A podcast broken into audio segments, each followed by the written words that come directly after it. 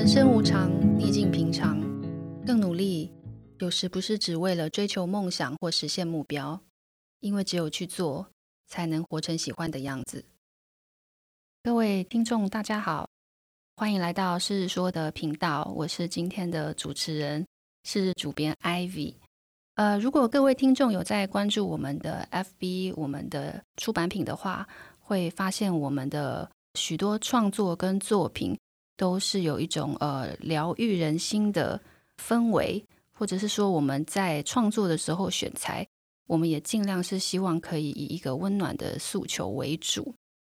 那今天的特别来宾呢，呃，想要跟大家花一个篇幅介绍。我们在呃月前刚刚推出了一本有关于罕见疾病的书写的创作，作者吴东轩本身是 NF two 的罕见疾病患者。那这本书在上市之后，我们收到了一些回响，呃，有一些读者告诉我们，希望可以呃多认识罕见疾病，呃，甚或是说他们希望多认识的是，当我们身边有我们所爱的人，他们正经历我们无法理解痛苦的时候。我们该怎么做？那今天我们很荣幸邀请到财团法人罕见疾病基金会执行长陈冠如执行长来跟我们聊聊，当我们身边所爱的人因病所苦的时候，我们该跟他们怎么相处呢？该怎么带给他们力量呢？怎么样在我们想要付出关心的时候，不要带给对方压力呢？好，那我们今天就邀请陈冠如执行长。来谈谈这个主题。那首先邀请执行长来跟我们的听众打个招呼。嗯，主持人好，大家好。那我想请呃执行长先大概简介一下，说罕见疾病基金会目前的服务的内容大概是什么样的范围呢？是，嗯，罕见疾病基金会是一个公益团体。那我们所有的那个服务内容都是为罕见疾病的病患而产生的哈。那目前台湾大概有两百四十种罕见疾病，嗯，那在台湾有一万八千个罕病家庭。那我们为什么叫罕病家庭呢？是因为呃罕见疾病有是遗传性的，所以我们常发现说一个家庭不止一个罕病的患者，可能他上一代也是，这一代也是，那或者是一一家有两个手足是罕见疾病，所以我们都用罕病家庭来称呼他们。所以，罕病基金会服务的罕病家庭呢，我们提供了蛮多服务来协助他们的。呃，从身心灵的关怀，因为一生病最重要的就是心理上的一个成长和心理上的一个稳定。那再来就是经济上的一个协助，因为其实一生病的话，整个经济都会受到一个影响啊。那我们知道说一个。一个家庭如果经历罕见疾病，其实它有各方面的一个需要。最简单就是从经济的一个需求，呃，从确诊到他生活的照顾或者就医，其实都蛮需要一个经济的协助。所以，我们基金会有一个很主要的一个协助，就是经济的补助。那像我们有医疗补助，呃，就医上的需求，还有生活急难的补助。那当然，有一些病友长期需要安养的协助，他进入机构。或者是他请外佣，所以有这个长期照护的补助等等哦。那另外就是说，我们基金会还有提供一个服务，叫做遗传咨询服务。那为什么呢？因为罕见疾病它大部分是基因突变或者是遗传造成的。所以就会很担心，说，哎，我会不会再生一样的小孩，或是说，呃，我要怎么避免，才可以有做一个正确的防治预防工作？所以呢，我们有资专业的遗传咨询师，那他来跟我们患者来解释说，哎，他的遗传模式是怎么样，怎么样做预防，怎么样做哪些基因检查，那要做哪些产前检查，然后我们会协助他们去了解这个疾病要怎么做。呃，预防，所以我们基金会有一个叫做遗传咨询的一个协助，好。那再就是遇到疾病，当然整个心情上都会受到很大的影响，嗯。听到自己罹患这样的疾病，或者是自己的孩子罹患这个疾病，我相信没有人可以可以接受这样的一个结果，因为大家都希望健健康康的一个生活，所以经历了一个疾病，会有一些挫折，或者是怨天尤人，或者是开始责怪家人，或者甚至觉得老天怎么这么不公平，为什么这个事情会发生在我身上？所以呢，呃，整个心情上都会受到很大的影响，甚至影响到工作或整个家庭的一个动力。所以，我们基金会也有提供这个心理支持服务。那有专业的智商师来带领我们大家来讨论，呃，面对疾病我们应该要怎么样子来面对。哦，那甚至也有读书会来让病友互相的一个来分享支持等等哦。所以心理支持在我们这个单位是一个蛮重要的服务项目。刚刚执行长有提到同理这个部分，那基金会所提供的服务来讲，你觉得怎么样的环境跟氛围是创造同理心一个很重要的因素？是你们有持续在做的？呃，其实我们病友哈，他被确诊的时候，他都会遇到一个最大的问题，他就会想说，到底有没有人跟我一样？那有没有人真正了解我的心情是什么？呃，尤其是我们疾病又这么多，种类这么多，也许他在这个就医的过程，从来没有遇到跟他一样的朋友，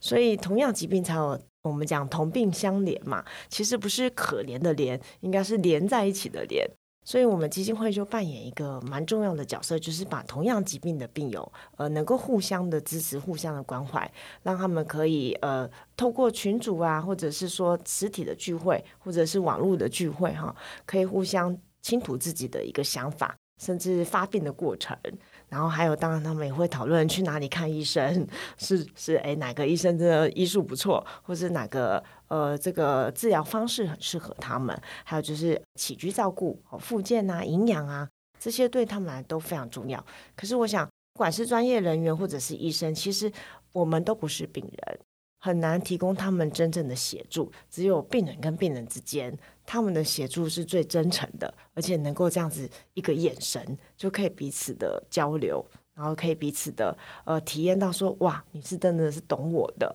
所以这个呃病友支持的平台是我们不断的在建立的，所以我们现在有四十几个病友团体，他们都是单一疾病的，那呃也许人数很少，三五个人。可是，至少茫茫人海中，他们有找到跟他们一样的一个伙伴。刚刚执行长有提到一个点，我个人想要再延伸一下询问的，就是说，呃，为什么是我遇到这个病？为什么是发生在我身上？我的苦有没有人能够了解呢？这边想要询问一下执行长个人哦，呃，不晓得您在呃罕见疾病基金会服务多久？那你要近距离的这么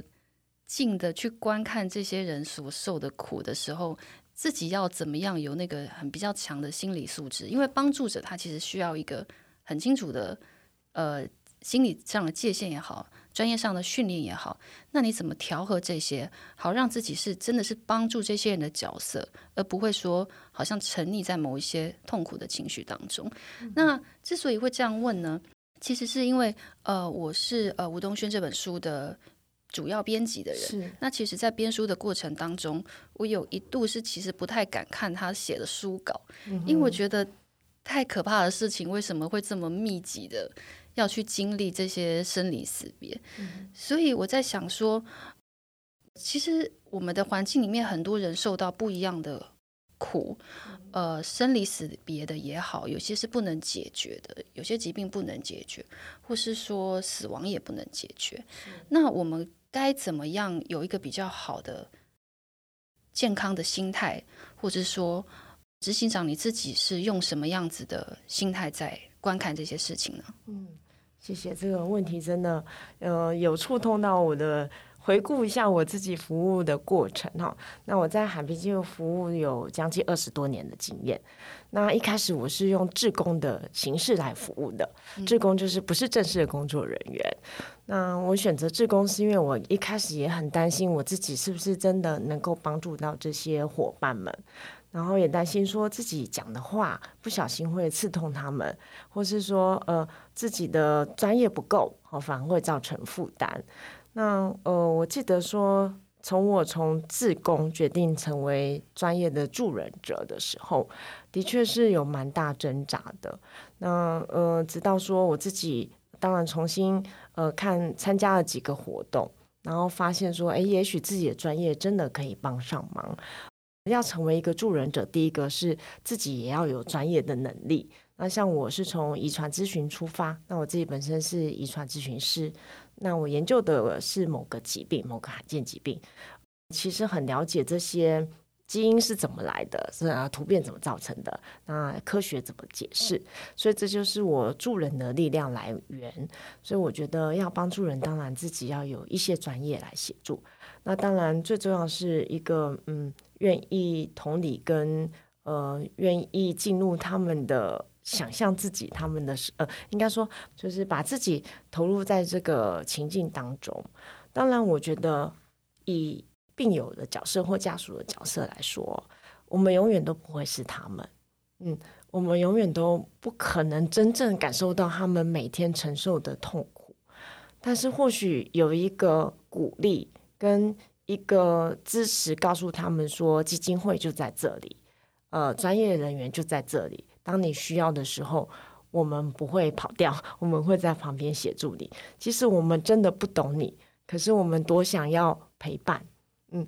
陪伴就是一个很重要的力量。那我记得我刚很菜的时候，当那个咨询师哦，刚看到病友跟妈妈的时候，我真的不知道怎么安慰他。就是孩子生了重病，是罕见疾病，然后妈妈又累得半死，照顾的心力交瘁。那你讲的任何一句话，好像都是多余的。但是好像又要讲一点话，因为我们要显示自己很专业。所以在那个侦查当中，我发现。其实不用讲什么，就是静静的陪着妈妈坐在嗯手术房外面等待孩子手术，然后陪着他喝个小饮料，然后呢慢慢的等待时间过去，然后聊聊天，那那个就是一个蛮重要的一个陪伴。我觉得家属会感受到哎有人支持的一个力量，嗯，那我觉得。陪伴是是很重要的，我们也希望病友在无助的时候，会想到身边其实也有一个专业的团体协助他们。然后呢，像我们基金会的 FB 哦，常常半夜的时候很多病友留言，所以可以想象那个夜深人静的时候，身体的苦痛，真的好想要告诉别人。那我想这就是一个机会，让他们知道一直都有人在。那除了这个部分之外，有没有一些故事，或是说你曾经帮助过的个案，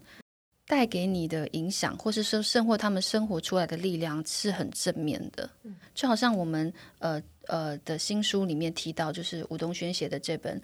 人生很难就想活成喜欢的样子》，它里面其实有一个力量在。那执行长有没有印象比较深刻的一些案例可以跟我们分享呢？嗯，我想在这个机会分享一个案例哦。虽然我们服务的个案是一个女孩子，那她是一个脊髓性肌肉萎缩的病友，那她已经离开人世间了。不过，我觉得她的故事呢，就是很值得跟大家分享。那我们也曾经把她的故事拍成影片，如果有兴趣的伙伴呢，可以搜寻一下我们基金会的网站哦。那是这样子的。呃，跟这个书的作者也写的一个部分，就是说，当我们生病的时候，还有机会追求自己的梦想吗？那生病的时候，还有机会享受爱情吗？有没有机会组成家庭？甚至有没有机会生育下一代？那我觉得这是每个罕病家庭心中的一个疑惑。但是每个人呢，都有追求幸福的权利。这是一个先天给我们的权益，不应该因为疾病而剥夺。那我分享一个故事，就是我看到跟这个书可以呼应的。但我讲这个呃脊髓性肌萎缩的一个女孩子，那她从国中就辍学，因为她开始慢慢不能走路。那家人觉得说，哎，你就不要出去上学，这样子很危险，就让她在家里哈。所以她从小就是在一个比较。自己一个人在家的一个状态，他爸妈都去赚钱工作，那呃正常的手术也都不在家。呃，一直到他，因为他都没有出去念书，所以后来呢，有了网络的世界，他就觉得哇，原来外面的世界这么特别。因为他以前只能在家里看电视，所以自从有有网络以后，他就发现，哎，我也可以用剩余的一个手的功能哦，交到朋友。那慢慢的，他也想出去探索世界，所以呢，他就申请了一个服务，叫做个人助理的服务。我们在台湾有这个个人助理的服务，呃，你可以获得政府的补助，然后协助你外出。但个人助理不是外佣，也不是居服员，所以你可以用你自己的想法来请各助协助你。例如说，我想要去呃动物园，好，那而不像呃居服员可能就推你去公园，那我可以自己选择。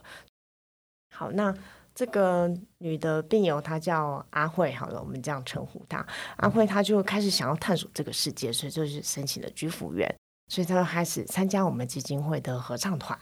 然后她也参加，她也也去做露营。然后也尝试各种的运动，虽然她是坐在轮椅上面的，那日久生情，就跟这位照顾他的这个个人助理员产生了一个感情的连接哈，就是诶觉得这个助对他真的不错，这个助是一位男性，后来他们就发展成男女朋友的关系，好，然后最后就是结婚也怀孕，那大家都觉得不可思议，他这个病友本身就已经是呃肌肉萎缩，坐轮椅，然后又整个身体其实是弯曲的。然后非常的瘦哦，那整个骨骨骼都已经变形了。那爸妈一定会非常的担心，娘家是非常的反对他生下这个孩子的，觉得自己命都不要了还生，怎么可能生下孩子？哈，那这个女病友阿慧非常的勇敢坚强，她觉得我就是要跟正常人一样尝试正常的生活。那我有找到一个爱我的人，嗯。为什么我不能享受正常的一个生活？那当然，他们也做了这个产前基因检查，然后确认就是胎儿是正常的，后没有遗传到罕见疾病，所以他非常的勇敢，就是开刀生下这个孩子。那在这个病房开刀的是一个妇产科医师哦，然后他的胸腔科医师也在随时在旁边，因为他这个手术非常的复杂，也很担心说他就是呃没有没有顺利过关。那他的妇产科医师也在影片中分享说，当他呃剖腹生下这个孩子的时候，病房里的那些叔叔阿姨、护士阿姨，还有这个医生都哭了，就觉得真的是奇迹这样子。那后来这个孩子出生很健康，然后妈妈呢，就是我们这个病友阿慧，就常常带着电动轮椅到他带他到处去玩，好，然后他的先生呢，诶，变成了他的重要的助手。先生一人身兼两职，又要做爸爸，又要做妈妈。嗯，那因为这个阿慧她不方便，她其实连喂奶、什么泡牛奶都不行。然后，因为她本身也需要照顾，她坐轮椅，所以本身也需要说有人帮她呃换尿布、她洗澡等等。不过，这个爸爸真的很伟大，就把这孩子照顾得很健康，白白胖胖的。好，那家庭呢，因为有了这个孩子而更健全。然后充满了欢乐，所以真的是上天赐的一个宝贝。那虽然很不幸的，就是阿慧最后还是因为这个身体的状况就离开了。不过我相信她离开的这个宝贝，对她先生来讲，真的是一个很珍贵的呃一个延续生命。好，然后也因为短暂，他大概在孩子三岁的时候他离开了。不过，呃，阿慧也觉得，因为有了这个孩子，让他生命就是充满了意义，他并不后悔。哈，所以我看到这个故事呢，也觉得说，嗯，其实一般人当然会很质疑，就说，哎，你都喊病了，你还怎么生小孩啊？或是啊，你不怕遗传吗？其实现在科技都可以协助的。那，嗯，只要有爱，然后有支持。他也可以拥有一个很完美的人生，虽然他的生命很短暂，就是孩子三岁就过世了。但是我相信，如果这孩子长大了，知道他妈妈这么伟大、这么勇敢，也一定会活出他自己的一个人生的。所以，我想这样的故事呢，呃，就像东轩这样的故事呢，也很值得让社会大众了解。在我们平凡的生活里面，有很多人努力的活着，努力的过着健康的生活。所以，呃。生出健康的孩子其实是很珍贵的一件事情。那我们嗯，每天健健康康的去上班、去上学，虽然常常会遇到痛苦的事，工作有时候也会觉得老板很机车啊，为什么不多加点薪呢？可是不管怎样，有一个嗯不错的生活，都应该很感恩。那当然，心有余力，哎哎，自入性形象下，也要支持一下我们罕病的病友家庭，嗯。我这边想要延伸一个问题哦，想要知道执行长的观感或是感感觉是什么？呃，就是刚刚提到这个阿慧的故事啊，她是一个在就是苦难中还觉得拼命要抓住幸福的，但是日常生活中也有很多人，他们结婚，他们生子，他们也有小孩。那相对于这样的故事，为什么好像总是在苦难中特别要抓住？那个一点点希望的，我们总是特别的感觉到很扎心。你个人的想法是什么呢？嗯，因为我们其实都用很世俗的眼光，嗯，去看这些人的生活，那会觉得，嗯，不应该，不要，就不不需要，你就是 就是这样过日子就好了，嗯。所以当有病友他是很突破现况，他去勇敢追求的时候，我觉得都应该要给予无限的支持跟鼓励。然后，呃，因为他们真的不容易，他们要突破这个限制，要经过多少世人世俗的眼光，甚至家人也许会反对他，甚至有时候他自己也觉得他做不到，他干嘛这么麻烦？他就当一个乖乖的病人就好了。嗯，所以当他有这个突破的时候，我们要好好的鼓励他。而且我也希望说，这样子的故事也可以鼓励到其他的病友，让他们觉得说，生病不是全部。还是可以追求自己的幸福。呃，这边想要再延伸请教一下，就是呃，我们今天为这个采访呃设计了一个主题是“当爱的人因病所苦”。那我这边想要请问一下执行长，就是说，呃，就算是跟我们再亲近的人，甚或是我们的家人、我们的伴侣，当他们在某一种困境里面的时候，可能我们也没有办法完全感同身受他们所遇到的艰困是什么。那更何况是离我们非常遥远的，例如说罕见疾病也好，例如说现在社会上有很多呃社会压力造成的身心疾病也好，忧郁症、躁郁症等等的。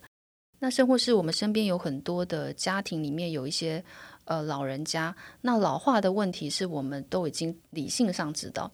但是当他真的发生在自己家庭里的时候，例如说呃爸爸妈妈跌倒了，爸爸妈妈年老因为。年老的关系，所以心血管有疾病了，我们好像很难去感同那一种困难。嗯，那这边想要请问执行长的是，我们没有办法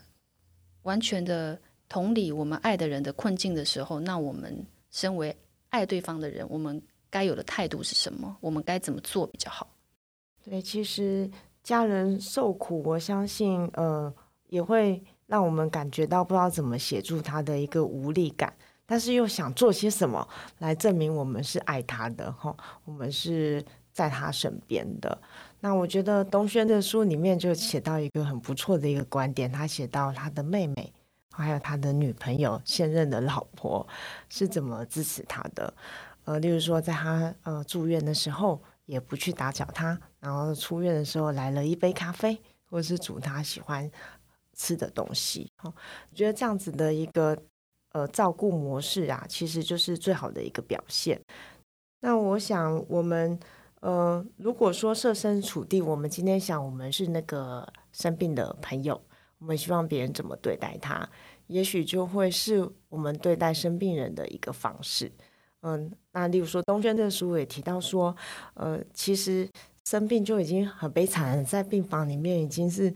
呃。不成人样了，那还一直要有人来打扰，一直来探病哦。那我觉得这就是一个打扰，就是一个不适当的协助而不适当的行为啦。所以我觉得设身处地想想，今天你是病人的话，你需要受到什么样的待遇？那其实最简单就是一个眼神的关怀或一个拥抱，其实也不需要言语。然后，呃。嗯，带带这个病友喜欢看的书啊，或者是病友喜欢听的音乐啊，他喜欢吃的东西呀，或者是拍拍他的肩膀，其实都是一个很很最大的一个祝福了。例如说，我想，嗯，我最近也刚好有个机会去探视一个病友，那他是一个视障的伙伴，那刚好就是他身体经历的一个很大的一个压力，其实已经是生死交关的一个状态。那呃，他的爸爸非常的担忧，我这是一个成人病友，他爸爸已经年纪还蛮大了，是非常的担忧。当当我们去探视他的时候，其实我真的觉得不需要什么特别的言语，因为呃，很容易越多的言语对这个家庭是一个负担。那何不就是，哎，其实我想他现在最需要应该是湿纸巾、尿布这些东西，然后营养品，简单的带一些营养品、慰问品提供给他。就是设身处地想，今天如果你是生病的人，你希望别人跟你讲什么？那最简单就是一个眼神，一个拥抱，然后一个拍拍肩膀，那甚至跟他说你辛苦了。我觉得这对病友来讲，这是一个最大的一个祝福跟安慰了。好，从执行长刚刚的呃回答里面，就是我们有发现到说，执行长呢很仔细的把我们的新书读过一遍。那里面有没有一些呃，例如说执行长读完的心得啊，或是你觉得可以跟听众朋友分享的？那听众朋友可能也会包含呃病友们的家属或是病友们自己，那就请执行长来聊聊这本书。对，呃，其实他这本书就是呃东轩的口吻非常的幽默，也真的很符合我们寒冰病友的一个心情。那他充分的就是呃讲到我们病友的一个感受，例如说最讨厌人家跟他说加油吧，哦，然后还有就是哎你会好起来的，呃，或者是说这是上天给你一个试炼，呃，这是真实发生的。很多病友也这样跟我反映，哈啊，所以说我们基金会在做职前训练的时候，我们社工员去访视，我们都会跟他说，不要跟病友说加油吧，不要说嗯，上天帮你关了一个什么门，就会开了一个窗。其实，在他的书上，我觉得哦，我也发觉，哎，真的是这样，哎，就是原来他们的心情就是不像我们想的，哦，这些话真的对他们来讲是一个负担。那我觉得这个书呢，我相信也可以慰问到很多我们罕见疾病病友的心情，因为呃，有些病友不像呃东轩文笔这么好，也讲不出他们的感受，所以他非常是我们罕病病友的一个代言人。那当然，透过这个书也让社会大众知道说，哎，你身边有这样的朋友，你要怎么跟他呃鼓励啊，怎么照顾，就是最简单一个关怀，简单的关怀，简单拥抱，然后呃。理解他的现在遭遇的困难，然后不要打搅他，然后给他祝福，诚心的祝福。我觉得这就是很棒的一个回应。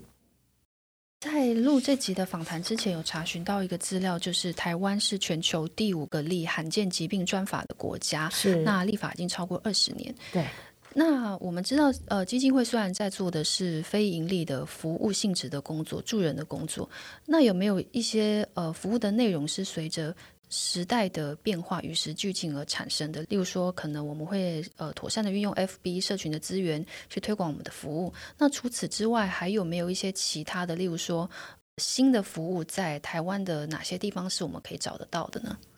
那谢谢主持人。呃，其实台湾在二十多年前，这个罕病这个名词并不常见啦，就罕见疾病根本没有人知道是什么。那从我们基金会创办以来，吼，其实一直希望大家就是多了解罕病，呃，并不是一个什么可怕的疾病。再就是它其实发生的几率是非常的高，也许你我身边就有，因为它就是一个几率的问题。所以呢，是非常希望大家多了解罕病。所以呢，我们最近呢，刚好在那个关西六福村附近有建构一个罕见家园。那这个罕见家园除了服务我们罕病患者以外，还有一个很重要的任务，呃，里面有一个叫做基因教育中心。哦，那这个中心呢，其实可以想象，大家进去科博馆，可能有一区叫做生生技中心、生物技术中心，或者是遗传这个生物遗传这个 part。那我们基因教育中心其实就是希望，呃，从比较轻松的观点，让大家知道，哎，为什么会得寒病？这就是一个几率问题，基因发生突变的问题。那另外呢，我们病人的生活是什么样的状态？呃，都会有一些体验活动在里面，好，不管是呃视视觉上的互动，或者是一些互动的游戏，然后让孩子们，特特别是国小、国中这个阶段，可以很轻松的了解什么是寒病。那他也可以做一些体验活动，例如说，你体验一下你自己。手很重，举不起来，那这样怎么吃饭？就是模拟我们肌肉萎缩的病友，他其实日常是这样子的，或者是你完全没有办法移动，你就在移位机上被移来移去的感受是什么？哦，那我想透过实际的体验，可以让孩子们更了解什么是罕病，那就不会觉得哎，这些呃跟我们不一样的伙伴有什么样子的奇怪？哦，其实它就是我们日常生活的一部分。那只是因为生的病基因跟大家不一样。其实每一个人呢，都是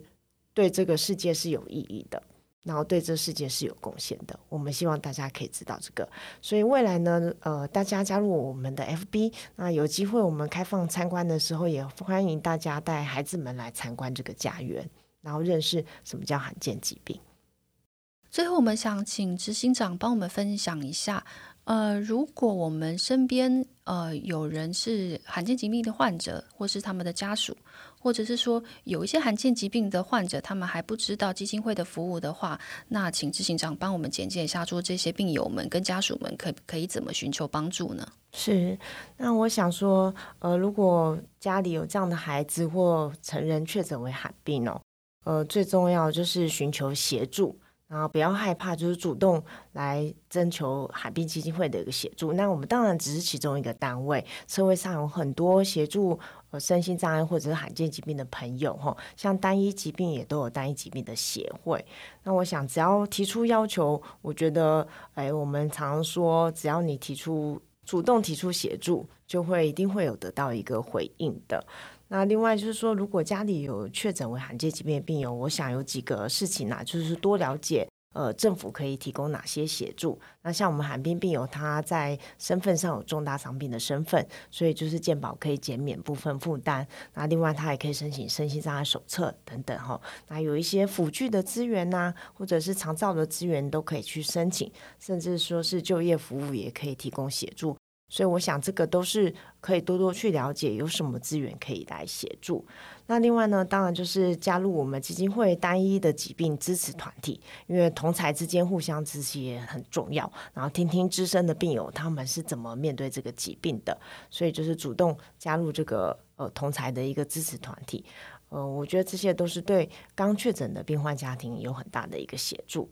那一般民众如果很好奇，想要知道，哎，未来可以怎么协助这些罕见疾病的病友，甚至协助罕见疾病基金会，其实就是呃，可以搜寻我们罕病基金会的 FB，然后加入我们 FB，那都有非常多的资讯。像我们也有定期办罕病合唱团的音乐会，然后有办画展，那也会有一些书的资讯哈，然后或者是呃，对于身心障碍福利的一个资讯，那我想对大家都非常有帮助。